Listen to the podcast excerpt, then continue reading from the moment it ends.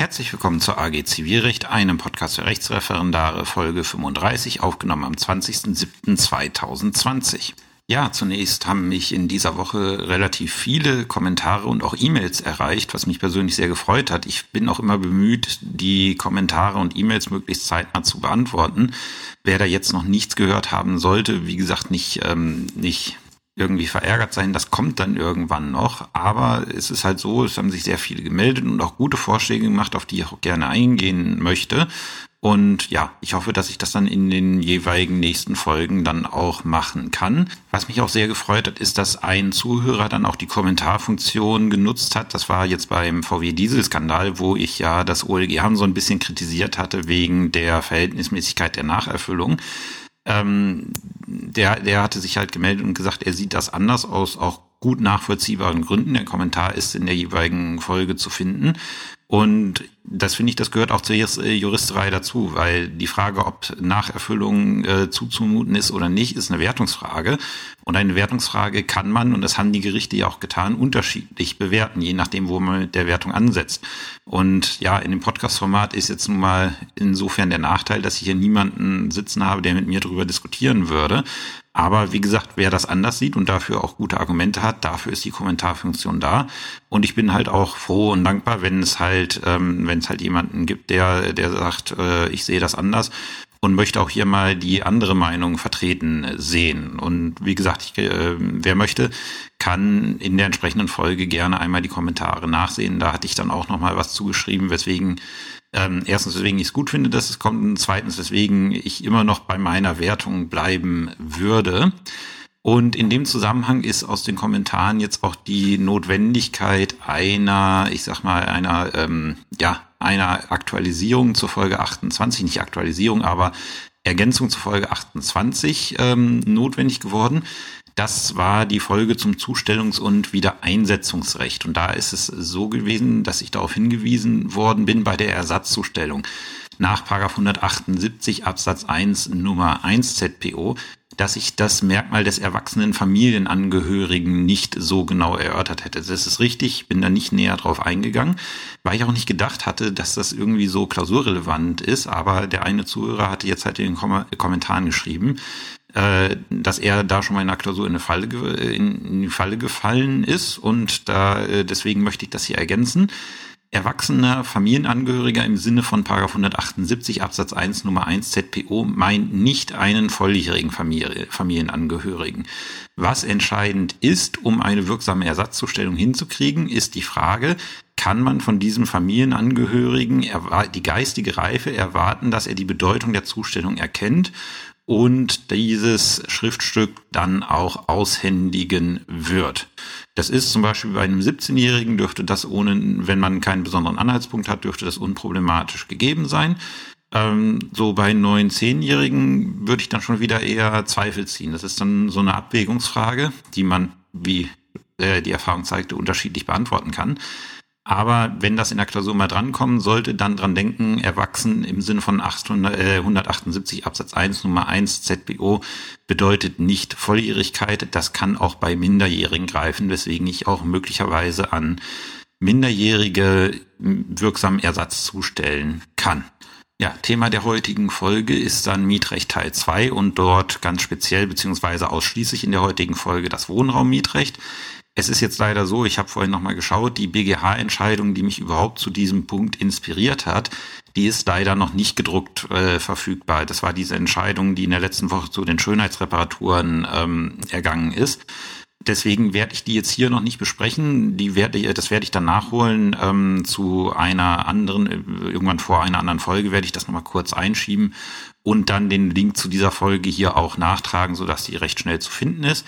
Aber wenn ich mal so auf meine Browserliste schaue, welche Vorschriften ich so aufgeklickt habe, welche auch sehr interessanten BGH-Entscheidungen, nicht nur fürs Mietrecht interessant, sondern auch teilweise sehr prozessrechtlich interessante BGH-Entscheidungen und auch eine BGH-Entscheidung aus dem Mietrecht, die irgendwie so vollkommen unter dem Radar geblieben ist, ähm, wie ich finde, da, da wird, denke ich, die Stunde, wenn man denn mit einer Stunde hinkommt heute, ähm, wird, denke ich, auch gut voll werden.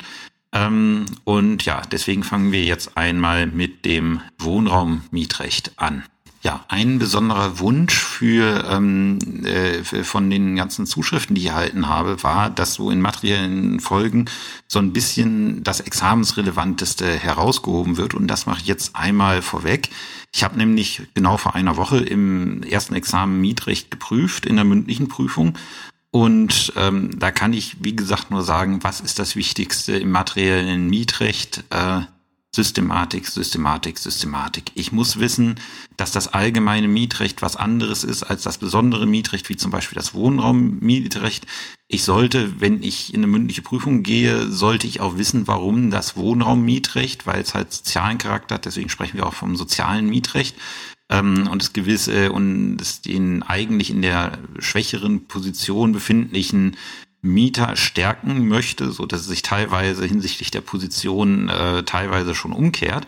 Ähm, das sind so Sachen, die sollte ich wissen. Und wie gesagt, ich darf zum Beispiel nicht äh, Gefahr laufen, ähm, dass ich, äh, dass ich Vorschriften aus dem besonderen Mietrecht, also aus dem Wohnraummietrecht, auf andere Mietverhältnisse anwende. Das ist unheimlich wichtig, dass ich diese Systematik unterscheide. Und bitte, wie gesagt, wenn ihr mal in der Klausur zum Mietrecht sitzt und ihr findet eine Norm, die mein, äh, wo ihr meint, die passt, schaut bitte nach, in welchem Abschnitt die stehen. Schaut bitte nach, ob die tatsächlich auch in eurem Fall an, äh, anwendbar sind. Es gibt Klausuren, die stellen diese Fallen, da, da stellt der Vortrag genau auf eine Norm aus dem Wohnraummietrecht ab. Ich kenne da eine, es ist im Pachtrecht, äh, da wird halt äh, die, die, die Formvorschrift der Kündigung problematisiert, die im Pachtrecht formfrei möglich ist, weil es auf die allgemeinen mietrechtlichen Regelungen verweist. Und da wird dann, ähm, wird dann hantiert mit der äh, Kündigungsvorschrift aus dem Wohnraummietrecht, die natürlich nicht anwendbar ist über den Verweis. Und das ist, wenn man das dann macht, ist ein schwerer systematischer Fehler. Und gerade da tappt man im Wohnraummietrecht echt leicht rein. Und das ist so die größte Fehlerquelle, die einem im Examen passieren kann, dass man einfach die Systematik der Vorschriften nicht beachtet und dann wirklich Fehler begeht, die zu erheblichen Abwertungen der Klausur führen. Deswegen mein großer Tipp, wenn eine mietrechtliche Klausur dran ist, gilt übrigens auch für die pachtrechtliche Klausur, also Pachtvertrag ist ja überwiegend Mietrecht. Bitte schauen, haben wir hier ein, können wir diese Vorschrift, die wir gefunden haben, die uns irgendwie gefällt, können wir die anwenden? Steht die im richtigen Abschnitt, im richtigen Kapitel für meinen Fall? Und erst wenn ich das bejaht habe, sollte ich mich mit der Vorschrift auch weiter auseinandersetzen. Das mag im Einzelfall so ein, zwei Minuten Zeit kosten oder auch gegebenenfalls einen Blick in den Kommentar nach sich ziehen. Aber das ist gut investierte Zeit dafür, ähm, weil andernfalls äh, der Fehler einfach wirklich so katastrophal ist und dann auch im Regelfall zu wirklich bösen Folgefehlern führen wird. Ein weiteres Rechtsgebiet, was man im Auge haben sollte, wenn man sich gerade im Wohnraummietrecht äh, bewegt, ähm, ist das Recht der allgemeinen Geschäftsbedingungen. Da werde ich sicherlich noch eine eigene Folge zu machen, deswegen blende ich das jetzt hier aus. Aber es ist halt so, dass in der Praxis, ähm, äh, in der Praxis natürlich Wohnraummietverträge oftmals über AGB geschlossen werden. Und wir in dem ja in dem Bereich auch sehr viel Rechtsprechung dazu haben zu den AGB-Klauseln und ähm, deswegen kann das auch in der Examensklausur durchaus vorkommen. Erstens, weil es praktisch so ist und zweitens, weil es halt relativ einfach ermöglicht, nochmal einen weitergehenden Prüfungsrahmen zu eröffnen für denjenigen, der die Klausur erstellt. Und halt ja auch die Inhaltskontrolle nach 307 BGB, wenn man überhaupt dazu kommt, ja eine sehr argumentationsträchtige Norm ist, wo man halt selber argumentieren muss, wo einem das Gesetz so nicht wirklich viel vorgibt. Oder was auch zu erkennen, äh, was auch gut zu prüfen ist, ist halt die Frage, ob ein Abweichen vom Kerngehalt gesetzlicher Regelungen vorliegt, wo dann ja eine Benachteiligung im Regelfall anzunehmen ist. Und da kann man dann genau prüfen, hat der Kandidat äh, die mietrechtlichen Regelungen verstanden? Hat er verstanden, was die Besonderheit dieser Regelung ist, was der Kerngehalt ist, was möglicherweise Randgehalt ist, wo man von abweichen kann? Ähm, und wie begründet er das? Da kann man eine sehr systematische Rechtsprüfung machen. Wie gesagt, für AGB, was so, ich, ich sage mal so, AGB ist so mit mein Lieblingsthema in mündlichen Prüfungen. Das habe ich, ich, ich glaube zumindest in jedem Durchgang in der mündlichen Prüfung einmal habe ich irgendwie eine AGB-Kontrolle drin oder die Frage, sind es AGB oder sind es keine. Ähm, deswegen gibt's dazu eine extra Folge. Hier nur der Aufriss. AGB und Wohnraummietrecht gehen quasi Hand in Hand. Das wird häufiger mal sein, dass wenn eine Klausur aus dem Wohnraummietrecht dabei ist, dann möglicherweise auch eine AGB-Kontrolle stattzufinden hat. So, so viel jetzt dazu. Und auch hier wieder kapiteltechnisch ähm, in verschiedene Richtungen aufgebaut, weil ich halt zwischenzeitlich auch ähm, ähm, auch immer mal Entscheidungen an den jeweiligen Normen erörtern möchte, die, äh, die ich gefunden habe. Und deswegen fangen wir jetzt mal an mit äh, Begründung und Bestand eines Wohnraummietverhältnisses. Ja, ähm, Ausgangsvorschrift ist Paragraph 549 Absatz 1 äh, BGB. Der sagt über äh, Mietverhältnisse über Wohnraum gelten die von 35 bis 48 soweit sich nicht aus den Vorschriften Paragraph 549 bis 577a BGB etwas anderes ergibt. Und es ist leider oder zum Glück, je nachdem wie man es sehen möchte, für den Prüfling im Regelfall leider, so der Fall, dass sich meistens aus 549 bis 577 ABGB in den wichtigen äh, Bereichen, die uns interessieren, meistens irgendetwas anderes ergibt. Also wirklich ist es selten, dass, ähm, äh, dass da mal was äh, Besonderes ist, wo man sagt, man geht aus allgemeinem Mietrecht. Das Einzige aus dem allgemeinen Mietrecht, was man aus meiner Sicht getrost immer anwenden kann, ist halt die Anspruchsgrundlage auf Herausgabe der Wohnung nach 546 BGB, weil es da tatsächlich, soweit ich es jetzt gefunden habe, keine Spezialregelung äh, gibt in den nachfolgenden Vorschriften. Also das ist, ähm, ja, deswegen ist es wichtig, die im Auge zu haben. Und ähm, was man halt nicht vergessen darf, ist, äh, oder was man hier auch sehr deutlich sieht, auch wenn man mal die Übersicht im BGB auch macht, dass halt das Wohnraummietrecht wesentlich äh, differenzierter geregelt ist. Das sieht man schon an der Anzahl an Vorschriften 549 bis 577a BGB und 535 bis 548 BGB. Äh, Ein ganz anderer Regelungskanon, sehr, sehr viel detaillierter geregelt als das allgemeine Mietrecht ähm, und auch wirklich sehr differenziert geregelt. Äh, deswegen muss man sich da wirklich gut auskennen, wenn man Wohnraum hat. Ähm, ganz logisch, äh, Wohnraummietrecht habe ich dann, wenn ich ein Mietverhältnis über Wohnraum habe, also der Mietgegenstand eine Wohnung ist, die zum Wohnen bestimmt ist, in Abgrenzung zum Beispiel zum Gewerbemietrecht. Ähm, wir haben in Paragraph 550 BGB eine, ja, ich sag mal, eine weiche Formvorschrift. Ähm, ich kann auch einen Wohnraummietvertrag grundsätzlich ähm, äh, grundsätzlich formfrei schließen, aber wenn ich das für längere Zeit als ein Jahr nicht in schriftlicher Form mache, gilt er halt auf unbestimmte Zeit geschlossen. Ich kann ihn, ähm, sagt das Gesetz damit, äh, ich kann ihn formfrei schließen, also ich kann auch ein Handshake Agreement machen, wie man es so neudeutsch nennen würde.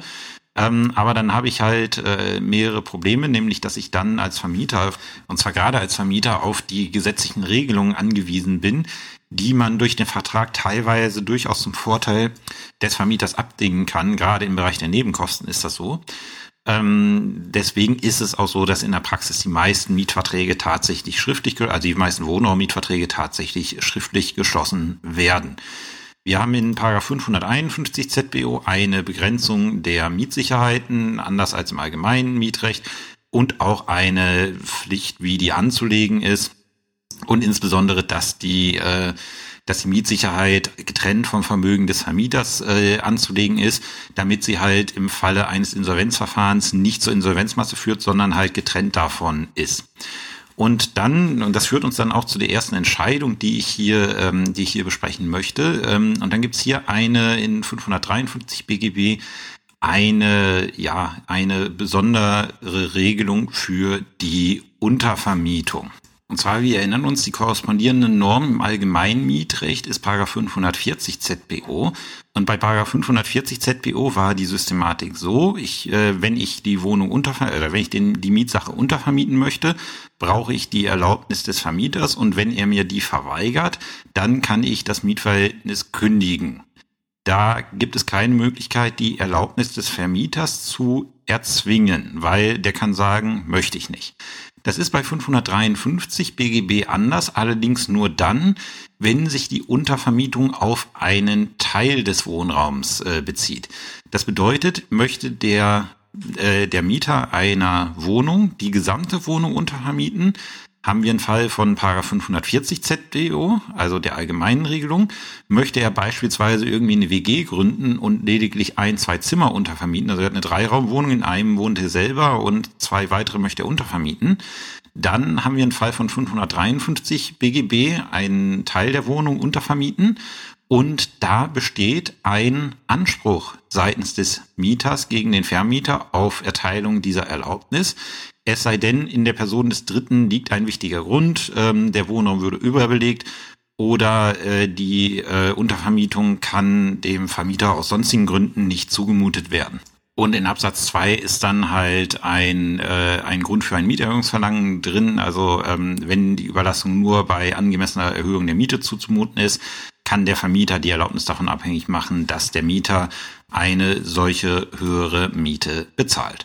So, in dem Zusammenhang ähm, äh, eine Entscheidung, die schon ein bisschen in die Jahre gekommen ist, aber gerade so in der aktuellen Zeit, in Zeiten von Airbnb und ähnliches, ähm, ist das ein Thema, was nach wie vor aus meiner Sicht aktuell ist. Ähm, das ist ein Urteil vom BGH vom 8.01.2014 mit dem Aktenzeichen römisch 8 ZR 210 aus 13. Und das betrifft die Frage, was ist mit der Erlaubnis von äh, einer Untervermietung an Tagestouristen? Ähm, was war passiert? Der Beklagte hatte im Meer, äh, seit dem 1. März 2003 eine Zwei-Zimmer-Wohnung in Berlin gemietet. Äh, die Miete betrug 235 Euro zuzüglich Nebenkosten. Ähm, was ich sag mal, wenn ich die heutigen Preise in, in Berlin sehe, wahrscheinlich recht günstig ist. Und im Jahr 2008 erbat der Beklagte von seinem Vermieter, der Klägerin, ähm, die Erlaubnis zur Untervermietung, weil er die Wohnung nur etwa alle 14 Tage am Wochenende zu einem Besuch seiner Tochter benutzen würde. Ähm, und er wollte deshalb die Wohnung wochenweise, zeitweise untervermieten. Ähm, und die Vermieterin hat dann ein, äh, eine Untervermietungserlaubnis ohne vorherige Überprüfung gewünschter Untermieter erteilt und einen Untervermietungszuschlag in Höhe von 13 Euro monatlich erhoben und in dem Schreiben mitgeteilt, Sie verpflichten sich, ihren Untervermietern Postvollmacht zu erteilen. Das bedeutet, dass alle Willenserklärungen, Betriebskostenabrechnungen, Mieterhöhungsverlangen etc. der Hausverwaltung als ordnungsgemäß zugestellt gelten, wenn sie in ihrem Briefkasten landen, auch wenn sie vielleicht durch ihre Untermieter nicht an sie weitergegeben werden. Im Mai 2011 äh, bot der Beklagte dann die Wohnung im Internet zur tageweise Vermietung von bis zu vier Feriengästen an. Ähm, da wurden dann Bilder in die Wohnung, äh, der, der Wohnung ins Internet gestellt und die touristischen Vorzüge der Umgebung hervorgehoben. Die Kläger haben dann diese Nutzung als vertragswidrig abgemahnt und nachdem sie mehrfach abgemahnt haben, haben sie dann das Mietverhältnis wegen unzulässiger Untervermietung gekündigt. Ähm, die Räumungsklage hatte vom Amtsgericht in Berlin Erfolg. Das Landgericht hat dann das Urteil abgeändert und die Klage abgewiesen mit der Begründung, ja, was, äh, was wollt ihr denn, liebe, äh, liebe Kläger? Da gab es doch eine Untervermietungsgenehmigung äh, und die umfasst auch touristische ähm, Nutzung. Und da hat der BGH gesagt, nein, das geht so nicht. Wenn ich eine Untervermietung für Tagestouristen machen möchte, dann muss ich das ausdrücklich mitteilen und auch eine ausdrückliche Genehmigung dafür haben, weil das Wesen der Untervermietung, wenn ich nur nach Untervermietung an, äh, anfrage, ähm, äh, ist eher so definiert, dass man die Untervermietung so auf Monate, Jahre jedenfalls wohl wochenweise macht und eher nicht an Touristen, sondern ähm, ja, sondern halt eine gewisse Dauer dahinter steht. Und das würde auch in dem Zusammenhang, und dass die Kläger davon ausgegangen sind, dass es halt längerfristig ist, ergibt sich halt aus dieser, ähm, aus dieser Postvollmacht, die da erteilt werden sollte, die halt zur Bedingung der Genehmigung der Untervermietung äh, gemacht worden ist.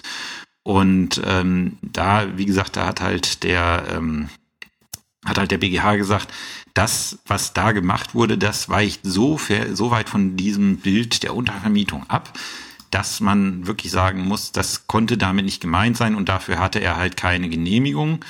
Ähm, und deswegen war dann, ist jetzt ist halt zurückgewiesen, äh, zurückverwiesen worden, weil der BGH ja in der Sache äh, relativ selten entscheidet, Ähm, aber hat wohl gesagt, also mit der Argumentation jedenfalls könnt ihr die Räumungsklage nicht abweisen.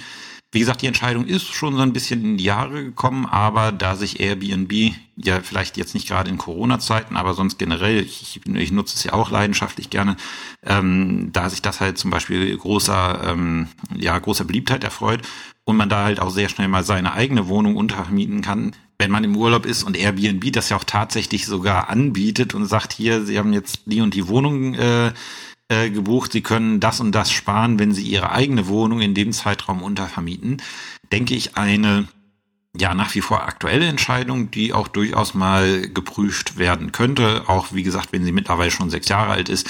Die Problematik bleibt ja aus meiner Sicht die gleiche. Im nächsten Abschnitt sind geregelt die Paragraphen 555a bis 555f äh, BGB. An den Buchstaben sieht man schon, dass äh, die neu eingefügt sind. Äh, es sind relativ junge Vorschriften aus 2013, die praktisch sehr relevant sind, aber aus meiner Sicht nicht so sonderlich ins äh, Examensrelevante gehen. Praktisch relevant sind sie, weil die, äh, weil die halt so die Erhaltungs- und Modernisierungsmaßnahmen, insbesondere die sogenannte energetische Sanierung ähm, von Wohnbau regeln. Und die sind insofern erstens äh, praktisch relevant, weil es sehr viele Vermieter machen.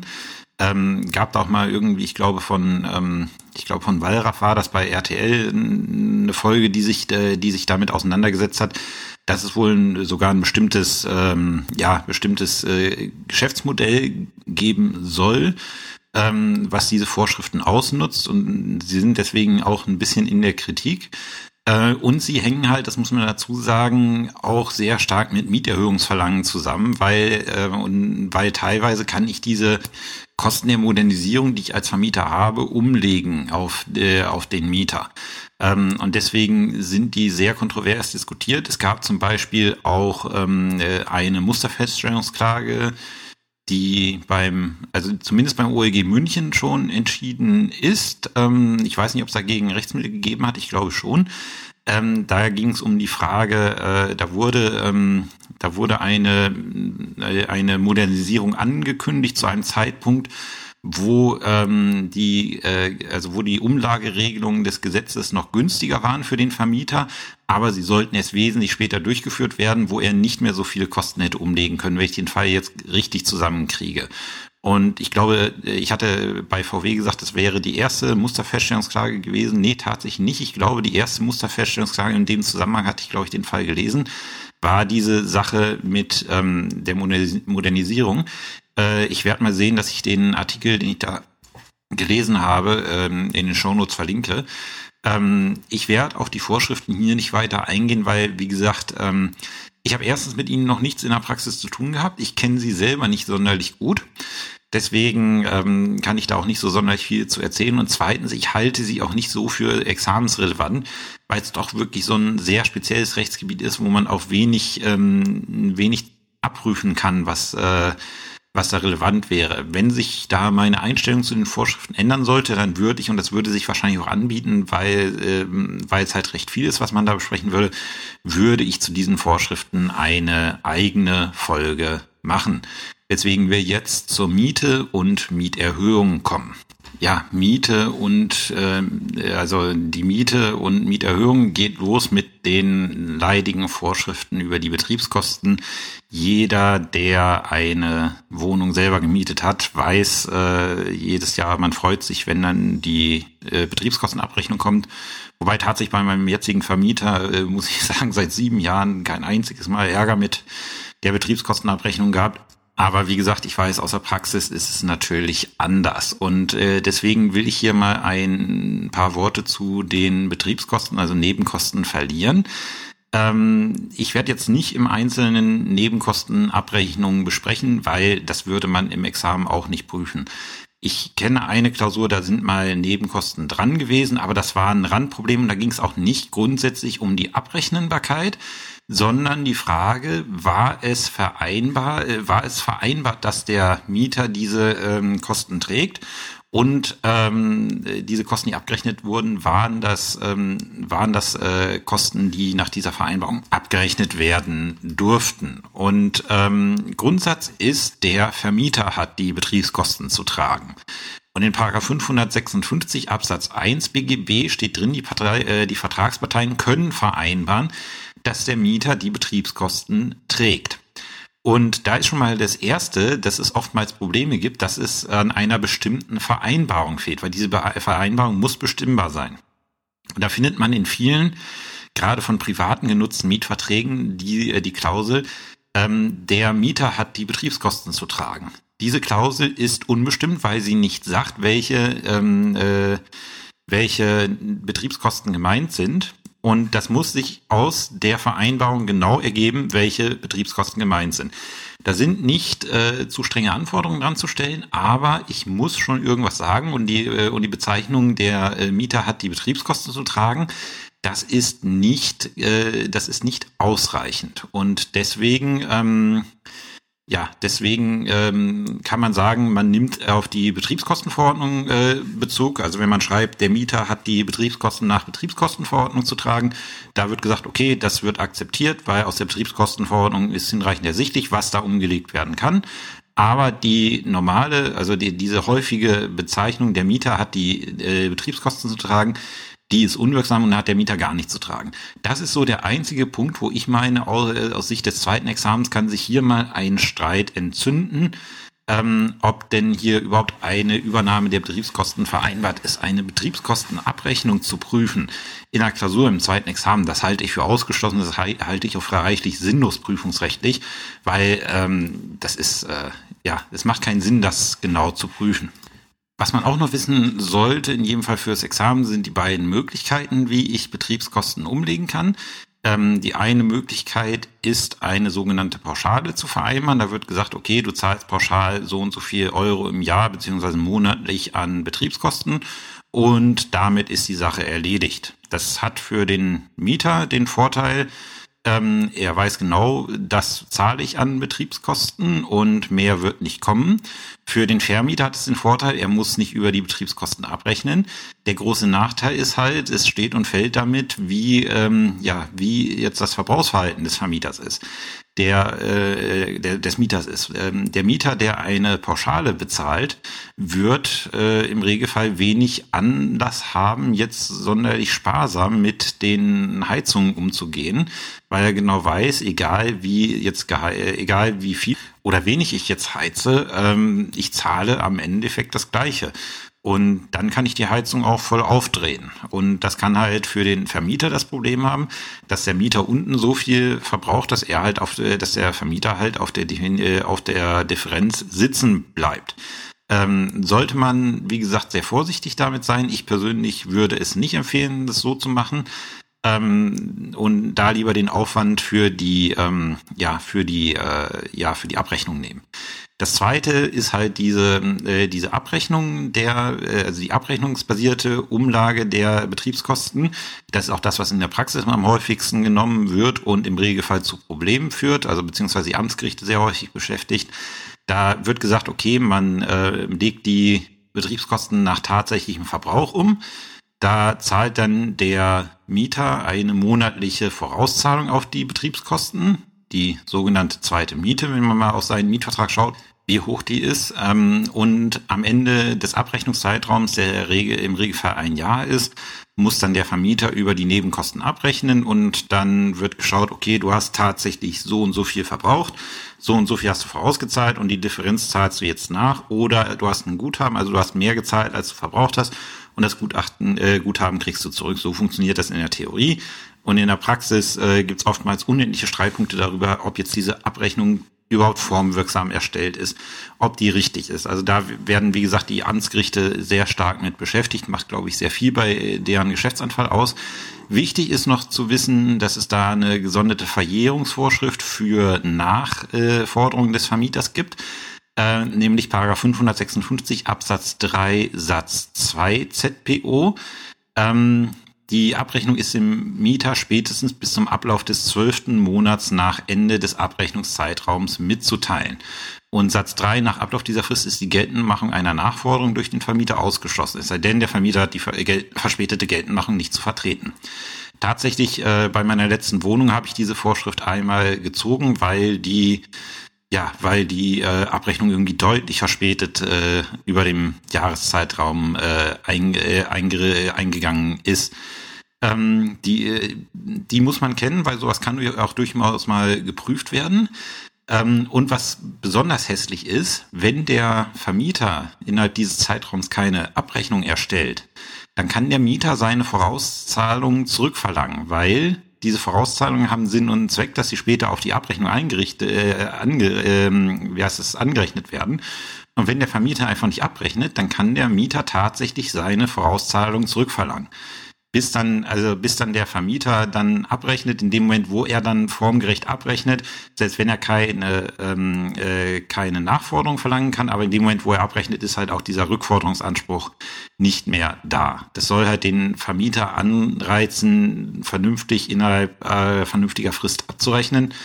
Ähm, ist, wie gesagt, eine Vorschrift, die man kennen sollte, weil die kann durchaus mal in den ähm, ja, äh, in, im Examen drankommen, weil es halt eine ja, besondere Verjährungsvorschrift ist, die man in jedem Fall alleine schon mal für seinen privaten Bereich kennen sollte. Ja, ein weiteres Thema, was in diesem Zusammenhang zu besprechen ist, ist die Mieterhöhung. Es ist ja so, man schließt irgendwann mal einen Mietvertrag ab und gerade bei Wohnraum kann so ein Mietverhältnis sehr lange dauern. Wenn man nur mal selber überlegt, wie lange man schon in der eigenen Wohnung lebt. Es, es gibt äh, zwar, äh, es gibt zwar Leute, die regelmäßig umziehen, aber überwiegend ist es doch so, dass die Verweildauer in einer Wohnung sehr, sehr lange ist. Und ähm, da kann es halt sein, dass man einen Mietvertrag abschließt und äh, zu dem Zeitpunkt auch die Miete vollkommen in Ordnung ist. Aber so sieben, acht, neun, zehn Jahre, also ich wohne jetzt hier sieben Jahre und ich sehe schon, ähm, wie sich die äh, ja, Mietpreise hier im Viertel verändert haben, ähm, kommt das halt irgendwann mal dazu, dass dieser Mietvertrag, dieser Mietpreis, Mietzins, den man ausgehandelt hat, äh, für den Vermieter einfach nicht mehr wirtschaftlich ist und dass man äh, und da hat das Gesetz halt Regelungen getroffen, die halt äh, regeln, unter welchen Voraussetzungen, äh, Voraussetzungen kann der Vermieter jetzt eine Mieterhöhung verlangen. Das geregelt in den Paragraphen 557 fortfolgende BGB. Und äh, Möglichkeiten, um das quasi so direkt zu machen, ist die Vereinbarung einer Staffelmiete oder einer Indexmiete. Ähm, Staffelmiete bedeutet, nach einem gewissen Zeitablauf zahlt man mehr an, für die Wohnung, ganz automatisch. Indexmiete bedeutet, man knüpft es an einen Index und zahlt mehr, wenn dieser Index sich erhöht. Die sind allerdings relativ selten häufiger praxisrelevant und sicherlich auch nicht ganz prüfungsunrelevant ist allerdings 558 BGB. Ähm, das ist die, äh, das ist das ähm, Mieterhöhungsverlangen des Vermieters. Und da ist es so, der Vermieter kann die Zustimmung zu einer Erhöhung der Miete bis zur ortsüblichen Vergleichsmiete verlangen, wenn die Miete in dem Zeitpunkt, zu dem die Erhöhung eintreten soll, erstens seit 15 Jahren, äh, 15 Monaten, 15 Jahre wäre ein bisschen lang, 15 Monaten unverändert ist. Und ein Mieterhöhungsverlangen kann frühestens ein Jahr nach der letzten Mieterhöhung geltend gemacht werden. Und das ist halt der Fall, den ich ähm, gemeint habe. Die, der Wohnungsmarkt hat sich so entwickelt, dass diese Miete jetzt so niedrig ist, dass das nicht mehr Orts, äh, dass es nicht mehr mit der ortsüblichen Vergleichsmiete äh, in Einklang zu bringen ist. Es gibt in 558 verschiedene Regelungen, wie weit man da erhöhen kann. Oder das ist halt äh, Mieterschutz, weil man gesagt hat, das soll ihn jetzt nicht auf einmal treffen. Da gibt es bestimmte Kappungsgrenzen, wo der, ähm, wo der Mieter sagen kann, mehr jetzt nicht. Ähm, aber das jedenfalls das grundsätzliche Konstrukt dieses Mieterhöhungsverlangen. Und dann haben wir den 558a ZBO, äh, BGB, Entschuldigung, ZBO, weil ich gerade ans Prozessrecht gedacht habe, da gibt es gleich eine Entscheidung dazu, der sagt, in welcher Form dieses Mieterhöhungsverlangen zugehen muss. Und erstmal, das Mieterhöhungsverlangen muss dem Mieter in Textform zugehen und es muss begründet werden. Und die Begründung muss halt enthalten, warum bin ich der Meinung, ähm, dass äh, jetzt diese Wohnung unterhalb der aktuellen Vergleichsmiete ist. Und da kann ich zur Begründung dieses Mieterhöhungsverlangen Bezug nehmen auf ein Mietspiegel. Das ist so was ähnliches wie die Mietdatenbank. Da hat jemand, äh, also da ist äh, geschaut worden, wie ist die, äh, wie ist die, ähm, ja, wie ist die ortsübliche Vergleichsmiete in einem bestimmten Stadtteil und hat darüber einen Mietspiegel aufgenommen. Ähm, Wenn es einen Mietspiegel gibt, ist das sehr praktisch. Das Problem ist, es gibt oftmals nicht ähm, äh, keine Mietspiegel und es gibt oftmals auch keine aktuellen Mietspiegel. Und dann kann man ein mit Gründen versehenes Gutachten eines öffentlich bestellten und vereidigten Sachverständigen heranziehen. Das ist für den Vermieter insofern äh, ein zweischneidiges Schwert, weil es sollte auf der einen Seite sicherer sein ähm, als die Variante Nummer vier, auf die ich gleich komme. Auf der anderen Seite muss er dann auch sehr viel Geld dafür in die Hand nehmen, weil so ein Gutachten ist halt nicht billig und das muss ich mit der Wohnung erstmal wieder reinwirtschaften. Und Nummer vier ist halt entsprechende Entgelte für einzelne vergleichbare Wohnungen. Hierbei genügt die Benennung von drei Wohnungen. Das heißt, ich schaue meinetwegen bei ImmoScout24 in der näheren Umgebung und gucke, was ist so an vergleichbarem Wohnraum da und füge dann so drei Inserate für, ähm, für Vergleichswohnungen mit bei. Das Problem dabei ist, das ist verhältnismäßig kostengünstig. Das Problem, was dabei regelmäßig entstehen wird, ist, äh, dass halt die Frage, was ist vergleichbarer Wohnraum, sehr schwer zu beantworten ist. Und da wird dann halt sehr viel ähm, äh, diskutiert werden. So, jetzt kriegt der Mieter dieses Erhöhungsverlangen und äh, äh, dann regelt das weitere Verfahren Paragraph 558b BGB. Da gibt es dann zwei Möglichkeiten. Entweder der Mieter stimmt der Mieterhöhung zu, dann schuldet er die erhöhte Miete mit Beginn des dritten Kalendermonats nach dem Zugang des Mieterhöhungsverlangs. Ähm, und wenn er nicht zustimmt, dann äh, kann der Vermieter nach 558b Absatz 2 BGB ähm, nach Ablauf des zweiten Kalendermonats nach dem Zugang des Verlangens Klage auf Zustimmung zur Mieterhöhung erheben und die Klage wiederum, das sagt Satz 2, muss innerhalb von drei weiteren Monaten erhoben werden. Das ist eine Klage, äh, das ist eine Klagefrist. Und da gab es jetzt äh, ganz aktuell, nämlich am 20. April 2020, eine Entscheidung vom BGH, die man kennen sollte, weil der BGH da mal eben auf, äh, ja gut, auf Schranken 31 Seiten immerhin, ähm, seine bisherige Rechtsprechung dazu so ein bisschen über Bord wirft.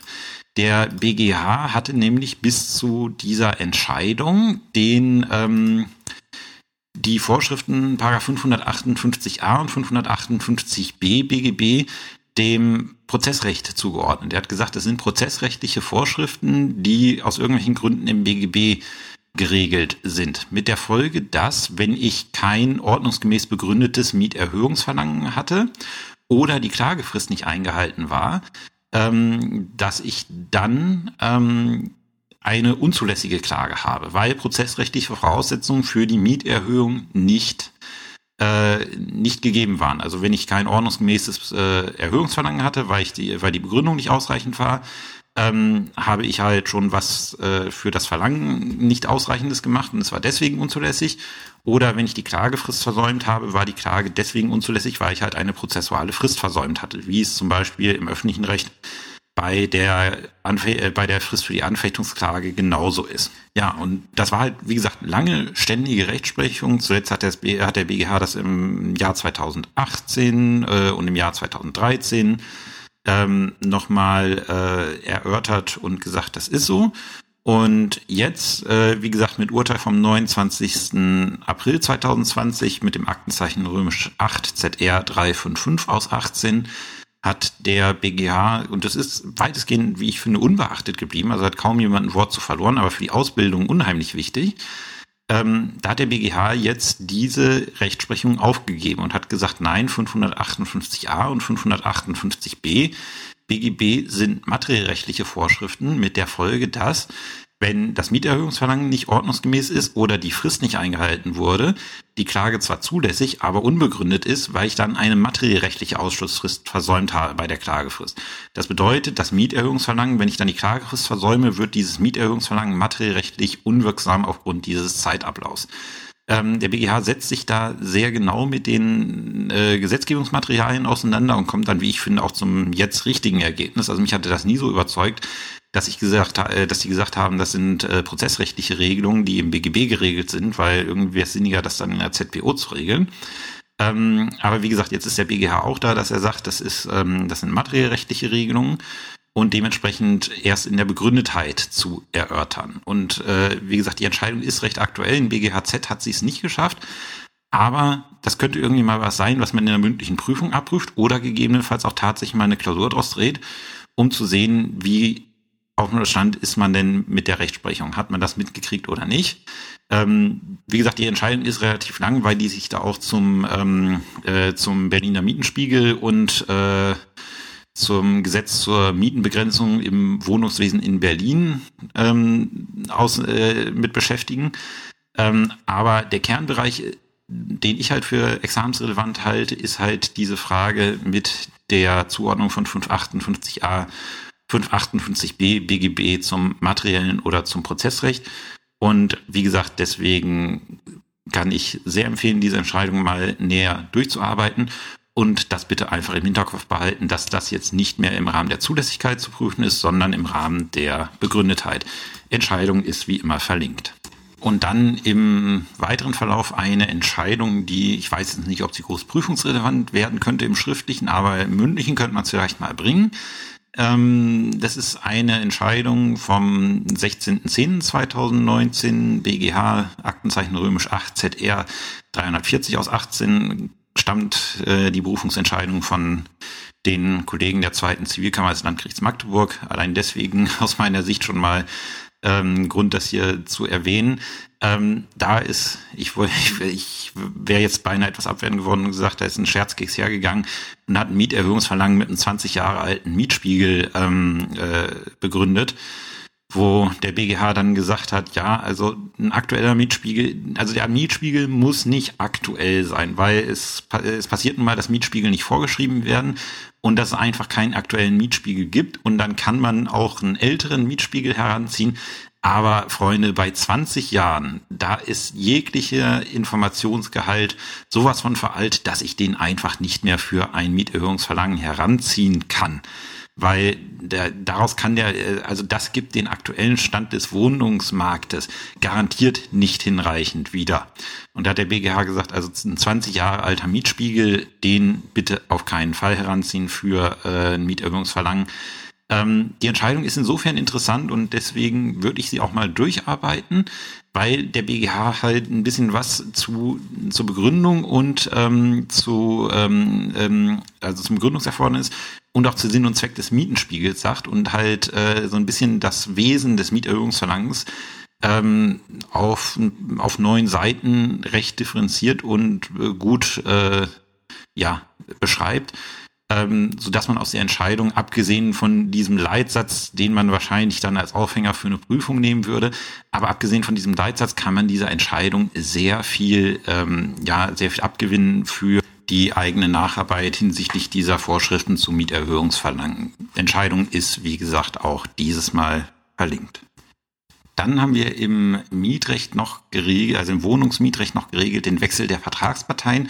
Und das sind Vorschriften, die ich persönlich für recht klausurrelevant finde und ich baue mit denen auch gerne mal ähm, gerne mal mündliche Prüfung als Aufhänger auf. Also das sind jetzt nicht so wirklich schwierige Vorschriften, aber man muss sie kennen, weil wie gesagt, das ist oftmals ein Einstieg in eine Klausur oder eine mündliche Prüfung dass man halt äh, jemanden ins Spiel bringt als Prüfer, der ursprünglich nicht Mieter oder Vermieter der Wohnung war, sondern irgendwie in diesen Mietvertrag reinkommt.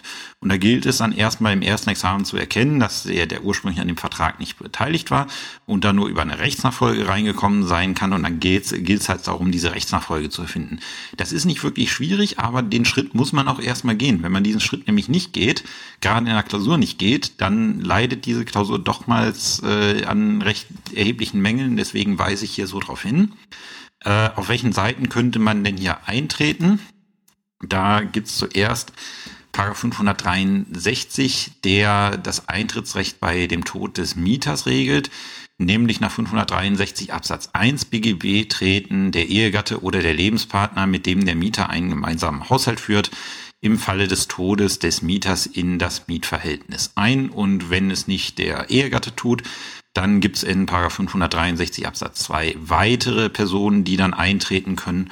Und in 563 Absatz 3 BGB haben halt diese Personen die Möglichkeit, von diesem Eintritt keinen Gebrauch zu machen. Und dann gilt der Eintritt als nicht erfolgt und das Mietverhältnis endet.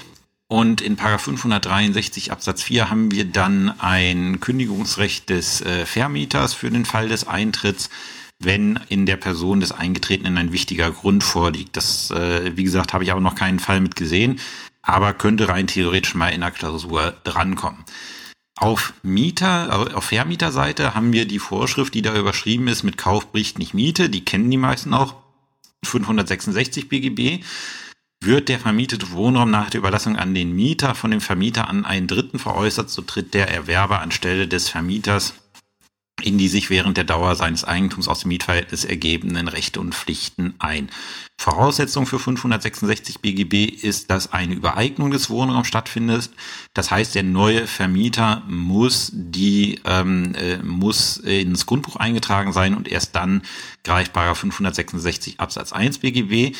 Ähm, das ist von der Natur her eine Rechtsnachfolgeregelung, weil der bisherige scheidet aus und der neue tritt ein ähm, und tritt halt in Rechten und Pflichten aus dem Mietverhältnis ein. Das heißt, er, er hat das Recht, die Miete ähm, ja zu, äh, äh, zu vereinnahmen, hat aber auch die Pflichten, halt die Mietsache in ihrem vertragsgemäßen Zustand zu lassen und so weiter und so fort. Also alle, Familie, äh, alle Pflichten, die der Vermieter aufgrund des Vertrages bisher hatte. Und wenn irgendwas in diesem Zusammenhang schief geht, äh, gibt es dann halt mögliche Ansprüche nach 566 Absatz 2 BGB. Da können Sie sich mal, ähm, äh, da können sich mal Klausuren drum streiten, wenn jetzt irgendwie nicht bekannt gegeben worden ist, dass da ein Eigentumsübergang stattgefunden hat. Wie ist es dann mit schuldbefreienden Leistungen seitens des Mieters? Da kann man auch schöne Anwaltsklausuren zustricken, ähm, wo man dann zum Beispiel eine Streitverkündung mit reinbringen kann. Wie gesagt, oftmals sind diese Vorschriften in Klausuren nur Aufhänger, um halt zu um mal oder in mündlichen Prüfungen Aufhänger, um halt mal so einen kleinen abweichenden Einstieg zu der sonstigen Geschichte A und B haben einen Vertrag geschlossen zu bilden und da schon mal ein bisschen ja Gehirnschmalz zu produzieren, dass äh, dass man mal drüber nachdenkt, um mal zu schauen, sind da genug juristische Feinheiten da. Das ist eher so fürs erste Examen. Aber wie gesagt, ich will auch nicht ausschließen, dass sowas mal in der mündlichen Prüfung im zweiten Examen gekommen ist. So, wir kommen zum letzten Kapitel heute. Ähm, das ist nämlich die Beendigung des Mietverhältnisses. Und die ist halt sehr differenziert äh, geregelt im Rahmen des, äh, ja, im Rahmen des Wohnraummietrechts. Beendigung des Mietverhältnisses beginnt mit der Vorschrift des 568 BGB, nämlich Form und Inhalt der Kündigung und da ganz klar die Kündigung des Mietverhältnisses bedarf der schriftlichen Form. Gilt allerdings nur für den Wohnraummietvertrag. Das gilt nicht für den Gewerberaummietvertrag. Im Gewerberaummietvertrag habe ich eine entsprechende gesetzliche Regelung nicht. Also haben die Parteien im Vertrag auch kein Schriftformerfordernis für die Kündigung vereinbart äh, kann ich die Kündigung formfrei erklären. Dasselbe gilt für den Pachtvertrag, so ich nicht einen Landpachtvertrag habe, weil beim Landpachtvertrag gibt es im Pachtrecht, im besonderen Pachtrecht eine eigene äh, Formvorschrift für die Kündigung. Wie gesagt, Paragraph 568 unbedingt schauen, das ist nur für Mietverhältnisse über Wohnraum genau wie alle anderen weiteren Vorschriften, äh, die ich jetzt hier bespreche. Und deswegen auch schon mal, äh, schon mal wichtig für eine Anwaltsklausur. Solltet ihr mal in der Anwaltsklausur dazu kommen, dem Mandanten eine Kündigung des Mietverhältnisses zu empfehlen, also Mandant ist Vermieter und äh, der möchte jemanden raushaben und ihr empfehlt jetzt eine Kündigung, bitte nicht den Paragraph 568 BGB vergessen, die muss schriftlich erfolgen. Und wenn ihr als Anwalt die Kündigung aussprechen wollt, dann müsst ihr auch eine Vollmacht vorlegen, weil sonst lauft ihr Gefahr in die Falle des Paragraphen 174 BGB zu laufen, nach der dann, ähm, wenn die Gegenseite das rügt, dieses einseitige Rechtsgeschäft ähm, unwirksam ist, wenn die Vollmacht nicht vorgelegen hat. Das ist eine durchaus nicht haftungsunträchtige Falle für Rechtsanwälte. Deswegen da immer nach dran denken, wenn ich eine Einse wenn ich so eine Willenserklärung abgebe, brauche ich dazu eine Vollmacht, die ich mit vorlegen muss. Ähm, bei der ordentlichen Kündigung, Paragraph 573 BGB, ist es anders als im allgemeinen Mietrecht. Äh, da kann der Vermieter nur kündigen, wenn er ein berechtigtes Interesse an der Beendigung des Mietverhältnisses hat. Wir erinnern uns, soziale Mietrecht. Wir wollen den Mieter schützen. Wir wollen nicht, dass, oder der Gesetzgeber will das, ob das jetzt alle so wollen, sei mal dahingestellt. Aber wenn ich jetzt wir verwende, meine ich damit den Gesetzgeber, weil das der ähm, Regelungs, äh, weil das der Regelungshintergrund ist. Ähm, wir wollen halt nicht, dass die Leute laufend aus ihrer äh, aus ihrer Wohnung geschmissen werden, sondern wir wollen nur, dass sie raus, äh, dass sie rausgeschmissen werden, wenn wir ein, also wenn der Vermieter einen besonderen Grund dafür hat. Das ist halt ähm, ein Spannungsverhältnis, weil wir auf der einen Seite den Mieterschutz haben, aber auf der anderen Seite durch diese Regelung 573 BGB in das Eigentumsrecht des Vermieters nach Artikel 14 Grundgesetz eingreifen, weil wir dem halt sagen, du kannst mit deiner Sache halt nicht so verfahren, wie du möchtest. Du musst grundsätzlich den Mieter in deiner Wohnung dulden, es sei denn, du hast einen besonderen Grund zur Kündigung. Und wie es häufig ist, im Gesetz haben wir Paragraph 573 Absatz 1 BGB, die Generalklausel, und dann Paragraph 573 Absatz 2 BGB, besondere Fälle, wo halt ein berechtigtes Interesse angenommen wird. Und das häufigste ist Paragraph 573 Absatz 2 Nummer 2 BGB, ähm, das, äh, dass man dann kündigen kann, wenn der Vermieter die Räume als Wohnung für sich, seine Familienangehörigen oder Angehörige seines Haushalts benötigt. Das ist der sogenannte Eigenbedarf. Ähm, und Eigenbedarf ist halt ein, ja, ein sehr beliebter Kündigungsgrund. Ähm, aber ist auch nicht so ganz unproblematisch, weil er auch gerne mal, ja, gerne mal missbraucht wird, um eine Kündigung herbeizuführen. Ähm, da eine Entscheidung vom BGH vom 10.06.2015, römisch 8 ZR 99 aus 14, auch das sicherlich nicht ganz examensunrelevant. Also die Entscheidung, wie ich finde, ist sehr schön. Ähm, deswegen nenne ich sie ja auch und da könnte man sicherlich klausurtechnisch einiges draus machen. Ähm, da geht es halt um Schadensersatzansprüche nach, äh, nach sogenanntem vor, äh, vorgetäuschtem Eigenbedarf. Ähm, was war passiert? Der Kläger hatte eine Wohnung gemietet ähm, und ähm, der Beklagte hat das Mietverhältnis äh, gekündigt mit der Begründung, was der Kläger bestritten hatte. Äh, die Wohnung braucht er für seinen Hausmeister. In der ersten Instanz ist die Klage damals erfolglos geblieben. In der zweiten Instanz haben dann die Parteien sich äh, auf Vorschlag des Berufungsgerichtes äh, zu einem Räumungsvergleich durchgerungen, äh, in dem sich der Vermieter, ähm, äh, in dem sich der Kläger, der Mieter, verpflichtete, die Wohnung äh, bis zum 31.12. zu räumen, sowie die Kosten des Rechtsstreits einschließlich der Kosten des Vergleichs zu tragen. Ferner verzichtete der Kläger, abgesehen von der gewährten vorbezeichneten Räumungsfrist, auf sämtliche Räumungsschutzvorschriften. Im Falle eines vorzeitigen Auszugs, äh, im Falle eines vorzeitigen Auszugs äh, sollte der Kläger nur bis zum Auszug weiter die Miete zahlen. Und es ist dann so gekommen, dass äh, nach dem Auszug nicht der angekündigte Hausmeister in die Wohnung eingezogen ist, sondern eine Familie, die jetzt so mit dem beklagten Vermieter so überhaupt nichts zu tun hatte. Also ist einfach jemand anders eingezogen, der, äh, der dessen Einzug jetzt nicht Eigenbedarf begründet hätte. Und der Kläger wollte dann ähm, halt äh, erstmal die Umzugskosten ersetzt haben und die Mehrkosten, die ihm jetzt für eine neue Wohnung entstanden sind, die beliefen sich wohl auf 850 Euro monatlich. Und ähm, das, äh, die Klage hat dann in den Vorinstanzen, also sowohl beim Amtsgericht als auch beim Landgericht, keinen Erfolg gehabt.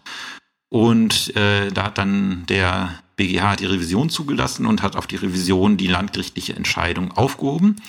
Das Landgericht hatte ähm, hatte die Klage mit der Begründung abgewiesen, ähm, dem geltend gemachten Schadensersatzanspruch steht der Vergleich entgegen, weil dieser Vergleich ähm, ja, dieser Vergleich äh, hätte, einen Verzicht auf äh, Rechte auf äh, aus vorgetäuschtem Eigenbedarf äh, enthalten. Und äh, da hat der BGH gesagt, nee, das funktioniert nicht. Und interessant ist halt die Entscheidung allein deswegen, weil ähm, man könnte ja schon mal ähm, erstmal fragen, wenn hier der, äh, wenn hier der Hausmeister hätte einziehen wollen, äh, wieso ist das Eigenbedarf? Und das, äh, da sagt der BGH, ja, das ist grundsätzlich Eigenbedarf, das ist äh, sogenannter Betriebseigenbedarf. Wenn der, wenn der Vermieter halt ähm, vermietet, ähm, und halt äh, für seine, äh, für die Vermietung halt die Wohnung braucht, um ein Betriebsmitglied, sogenannten Betriebsbedarf dort anzusiedeln, dann ist das auch Eigenbedarf im Sinne der Vorschrift. Ähm, deswegen, das wäre, wenn der Hausmeister da eingezogen wäre, wäre das ein Grund für Eigenbedarf gewesen. Und wenn jetzt halt ein sogenannter vorgetäuschter Eigenbedarf, also der Vermieter sagt, ich, der und der zieht ein, in Wahrheit soll jedoch jemand anders einziehen, ähm, wenn ich sogenannten vorgetäuschten Eigenbedarf habe, dann ist, äh, dann wird sehr schnell, also kann es sehr schnell sehr teuer für den Vermieter haben, weil dann macht er sich schadenersatzpflichtig. Ähm, aus meiner Sicht nach 280 BGB, aber möglicherweise auch aus 826 BGB. Aber ich meine, es ist eine Pflichtverletzung aus dem Mietverhältnis, nämlich nur dann zu kündigen, wenn ich auch einen Kündigungsgrund habe. Wenn ich einen Kündigungsgrund vortäusche, mache, äh, begehe ich da eben eine Pflichtverletzung. Und da hat der BGH gesagt, ähm, also grundsätzlich, dass diesen, Anspruch, äh, diesen Anspruch auf äh, vorgetäuschten Eigenbedarf, dass das Schadensersatzansprüche äh, auslöst, das ist, äh, ist auch unstreitig. Ähm, die große Frage hier war halt, ähm, äh, schließt dieser Vergleich, gab es in diesem Vergleich einen Verzicht auf äh, Ansprüche wegen vorgetäuschtem Eigenbedarf? Und da hat der, äh, da hat der BGH gesagt, nein, ähm, an einen Verzichtswillen einer Partei sind hohe Ansprüche zu stehen und das muss äh, unter Berücksichtigung aller Begleitumstände unmissverständlich sein. Ähm, und ausdrücklich hatten die halt nichts geregelt im Vergleich und da kam nur ein stillschweigender Verzicht in Frage. Ähm, und deswegen muss man dann die Umstände prüfen, die auf einen Verzichtswillen schließen lassen. Ähm, wenn jetzt zum Beispiel schon damals äh, der vorgetäuschte Eigenbedarf streitgegenständlich gewesen ist, wenn jetzt äh, also der Vortrag im Vorprozess so gegangen wäre, dass der, äh, dass der Mieter gesagt hätte, der täuscht das doch noch vor, in Wahrheit sollen doch die und die ein, äh, einziehen und das ist hier kein Eigenbedarf. Und man schließt dann den Vergleich. Dann wird man sagen müssen, okay, ähm, das ist wohl ein Verzicht, also wenn ich mich dann vergleiche, wenn ich so vortrage und mich dann vergleiche, dann verzichte ich wohl auch auf Schadensersatzansprüche wegen vorgetäuschtem Eigenbedarf, weil dann der vorgetäuschte Eigenbedarf schon äh, Streitgegenstand des Vorprozesses gewesen ist und dass diese, dass dieser Punkt halt durch gegenseitiges Nachgeben äh, ausgeräumt werden sollte.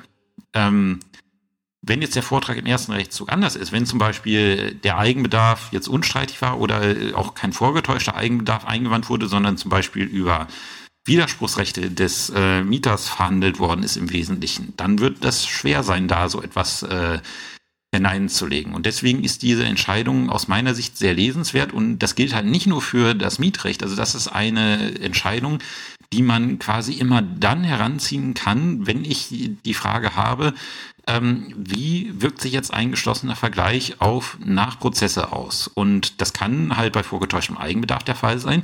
Aber was der BGH halt dazu zur Vergleichsauslegung schreibt, das ist nicht auf das Mietrecht begrenzt. Und deswegen sollte aus meiner Sicht diese Entscheidung, sollte sich jeder einmal durcharbeiten, weil es durchaus Klausuren gibt, wo sich halt die Frage stellt, was, äh, was mache ich mit dem geschlossenen Vergleich?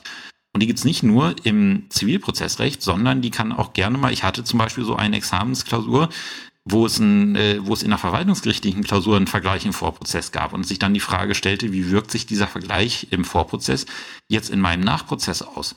Ähm, das Thema ist universell, also im Strafrecht nicht, aber zumindest im Zivilrecht und im öffentlichen Recht relevant und deswegen, wie gesagt, eine Entscheidung, die ich euch sehr empfehlen kann. Und äh, wie gesagt, die ist wie immer auch entsprechend verlinkt. Ein weiterer Kündigungsgrund, der, den man kennen sollte, 573a BGB, das ist die sogenannte Einliegerwohnung. Wenn ich ein Mietverhältnis über eine Wohnung in einem vom Vermieter selbst äh, bewohnten Gebäude mit nicht mehr als zwei Wohnungen habe, dann kann der Vermieter auch ohne berechtigtes Interesse kündigen. Es hat dann halt, kündigen, es hat dann halt die Folge nach 573a Absatz 1 Satz 2 BGB, dass sich die Kündigungsfrist um drei Monate verlängert. Bedeutet halt, ist ein schöner Fall für Zweckmäßigkeitserwägungen im Rahmen einer, im Rahmen einer Anwaltsklausur ähm, bedeutet halt äh, im Rahmen der Zweckmäßigkeitserwägung, die Mieter sind länger drin, dafür brauche ich kein berechtigtes Interesse. Dafür kann ich einfach sagen, ich wohne hier drin, ich möchte, dass ihr raus seid, geht bitte. Und ähm, die, wie gesagt, ist halt etwas versteckt, die Vorschrift, muss man halt kennen.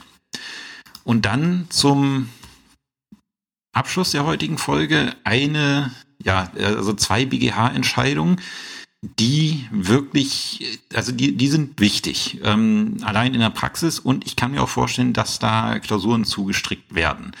Ähm, Paragraph 574 BGB ist das Widerspruchsrecht des Mieters gegen die Kündigung. Der Mieter kann nämlich der Kündigung des Vermieters widersprechen und von ihm die Fortsetzung des Mietverhältnisses zu verlangen, wenn die Beendigung des Mietverhältnisses für den Mieter, seine Familie oder andere Angehörige seines Hausstandes eine Härte bedeuten würde, die auch unter Berücksichtigung der berechtigten Interessen des Vermieters nicht zu rechtfertigen ist. Und da gab es dann äh, vor kurzem, ich glaube im letzten Jahr war das, ja, 22. Mai 2019, gab es eine Leitsatzentscheidung des BGH, römisch 8 ZR 180 aus 18. Äh, die hat es auch in BGHZ geschafft und deswegen sollte man die auf jeden Fall können. Was der BGH da angemahnt hat gegenüber den Instanzgerichten war, ihr müsst euch mit dieser, mit diesen Widerspruchsregelungen und den berechtigten Interessen des Mieters und auch des Vermieters müsst ihr euch stärker auseinandersetzen, als ihr das bisher getan habt. Ähm, da ging es darum, äh, da ging es darum, in dem Fall war es so, dass äh, die Mieter jeweils ähm, ja, schwer krank waren, in der einen Entscheidung ähm, deutlich fortgeschrittenen Alters äh, in äh, Demenz erkrankt. Ähm, und äh, da haben dann die äh, da haben dann die Vermieter, äh, die Mieter Widerspruch gegen eine Kündigung wegen Eigenbedarfs äh, eingelegt und gesagt, das ist uns in dem Alter aufgrund unserer Erkrankung nicht mehr zuzumuten, hier umzuziehen. Und äh, da ist durchaus prüfungsrelevant aus mehreren Gesichtspunkten, weil das ist eine Abwägungsfrage, weil ich muss die Interessen des Vermieters mit den Interessen des Mieters abwägen. Das ist der erste Punkt. Und wie gesagt, äh, jeder Klausurersteller mag Abwägungsfragen, weil wir halt an Abwägungsfragen prüfen und äh, schauen können, wie gut könnt ihr mit dem Gesetz umgehen, wie gut könnt ihr juristisch argumentieren. Das sind so die, äh, die äh, Phasen in der Klausur, wo sich so Spreu vom Weizen trennt. Wenn man sieht, da kann jetzt einer wirklich gut argumentieren und gut abwägen. Weil Abwägung bedeutet, ich muss tatsächlich alles, was mir da äh, über den Weg läuft, äh, für beide Seiten in meine Abwägung einstellen und nicht nur das, was mir für die Seite äh, zu Passe kommt, die, äh, die ich irgendwie sympathischer finde. Ähm, und das zweite ist halt, ähm, ist halt äh, eine prozessrechtliche Problematik, die wirklich ganz interessant ist. Und die will ich, äh, die will ich mal skizzieren. Wie gesagt, äh, es war halt vorgetragen, dass halt ähm, in dem einen Fall äh, der Mieter, äh, der Mieterin äh, erhebliche gesundheitliche Schäden drohen würden, weil sie war sehr stark fortgeschrittenen Alters, schwer demenzerkrankt und wenn man sie aus ihrer gewohnten Umgebung, weil sie da auch wohl Jahre oder Jahrzehnte drin gewohnt hat, herausgerissen hätte, ähm, dass das wirklich ihre, ihren Gesundheitszustand verschlechtert hätte.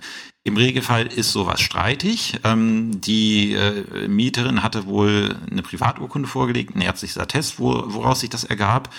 Ähm, und äh, das hatte, ich, ich krieg's jetzt nicht zusammen, aber das, das hatte das äh, Gericht wohl genügen lassen.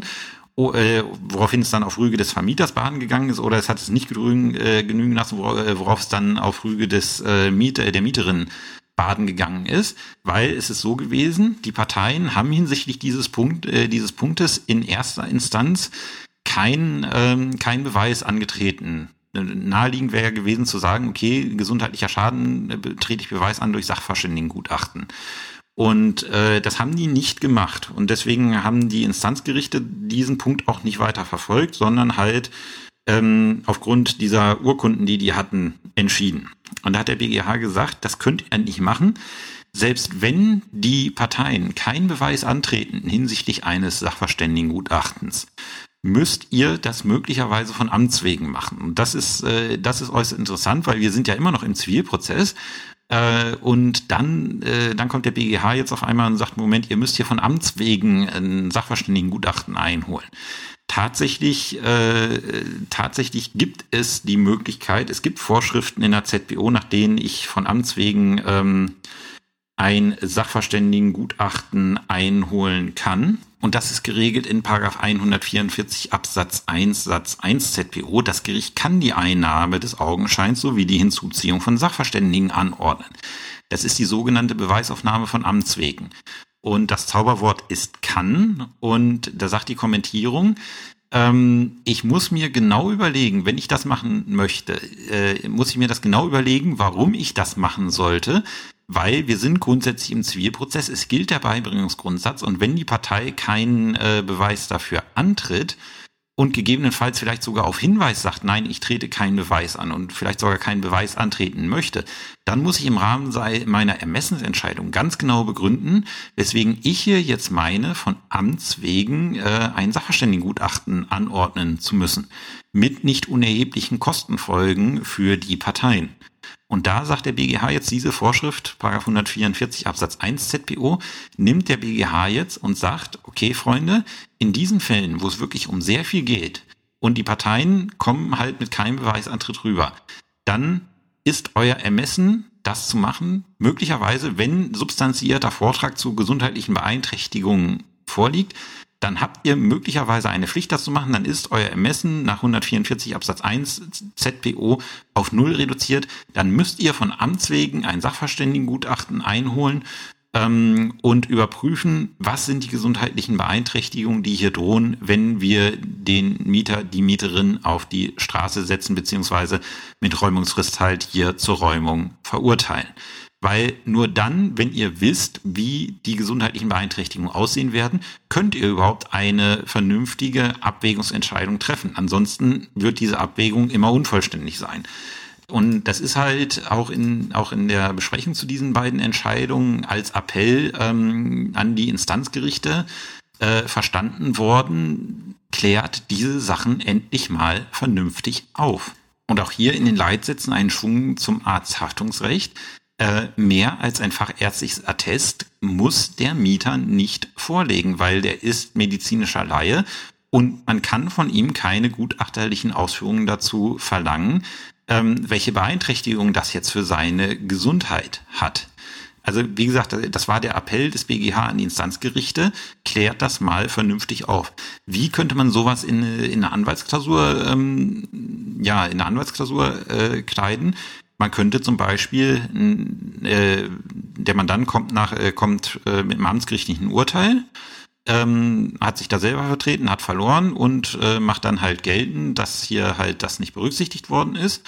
Ähm, und man prüft dann die Erfolgsaussichten der Berufung im Rahmen eines Gutachtens und stellt dann fest, ja, der Mandant hat keinen Beweis angetreten, vielleicht sogar trotz gerichtlichen Hinweis, deswegen wäre mit dem Beweisantritt äh, verspätet.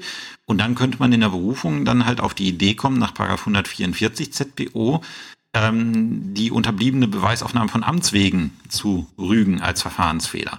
Das wäre halt so eine, äh, so eine Geschichte, wie man das äh, abprüfen könnte. Und im Rahmen der Abwägung sagt der BGH, jede Abwägung im Rahmen dieses Härtegrundes ist eine Frage des Einzelfalls. Es gibt keine Kategorien, wann welches Interesse überwiegt und es gibt auch keine Wertung des Gesetzes von Anfang an, dass irgendwie ein Interesse das andere überwiegt. Also es gibt keine Wertung des Gesetzes, das grundsätzlich dem Interesse des äh, Vermieters auf Nutzung der Wohnung, wie er möchte, ein ähm, Vorrang einzuräumen ist. Und es gibt aber auch kein Interesse, äh, keinen Grundsatz, dass den Interessen des Vermieters an Fortsetzung des Mietverhältnisses äh, Vorrang einzuräumen ist. Das heißt, ich muss für jeden Einzelfall, ohne bestimmte Kategorien zu haben, eine Abwägungsentscheidung treffen. Und wie gesagt, äh, vor diesem Hintergrund sicherlich eine Entscheidung, die man im Hinterkopf behalten muss, beziehungsweise zwei Entscheidungen. Die große Leitsatzentscheidung ist das Urteil vom 22.05.2019 römisch 8 ZR 180 aus 18. Wie gesagt, das hat es auch in BGHZ geschafft. Und ähm, noch eine Randentscheidung, die jetzt nicht in BGHZ äh, geschafft, aber wie gesagt auch in dem Zusammenhang äh, ergangen, ist ein Urteil auch vom 22. Mai 2019, römisch 8 ZR 167 aus 17. So, das ist wieder für die Woche gewesen. Ähm, nicht wundern, wenn irgendwie meine Stimme bei den Einzelnen irgendwie zwischendurch mal weggegangen ist. Ich weiß nicht, ich habe irgendwie so einen furchtbaren Frosch im Hals heute, dass ich laufend irgendwie husten musste. Deswegen hat auch die Aufnahme der Folge deutlich länger gedauert, als es so der Fall ist. Ähm, ich hoffe, das legt sich bis nächste Woche, dass es dann in gewohnter Qualität weitergeht. Ähm, was nächste Woche drankommt, weiß ich noch nicht. Möglicherweise kommt halt, ähm, kommt halt AGB-Kontrolle dran. weil sich das jetzt hier gerade im Zusammenhang mit der Geschichte anbietet. Ähm, möglicherweise ist ja dann auch die Entscheidung zu den Schönheitsreparaturen äh, veröffentlicht, so dass ich dann mal hergehen könnte und äh, die Folge dann zu Beginn der nächsten Folge auch rund mache. Ähm, muss ich schauen. Wie gesagt, lasst euch überraschen. Äh, überraschen. Bis dahin habt eine schöne Woche und bis bald. Tschüss.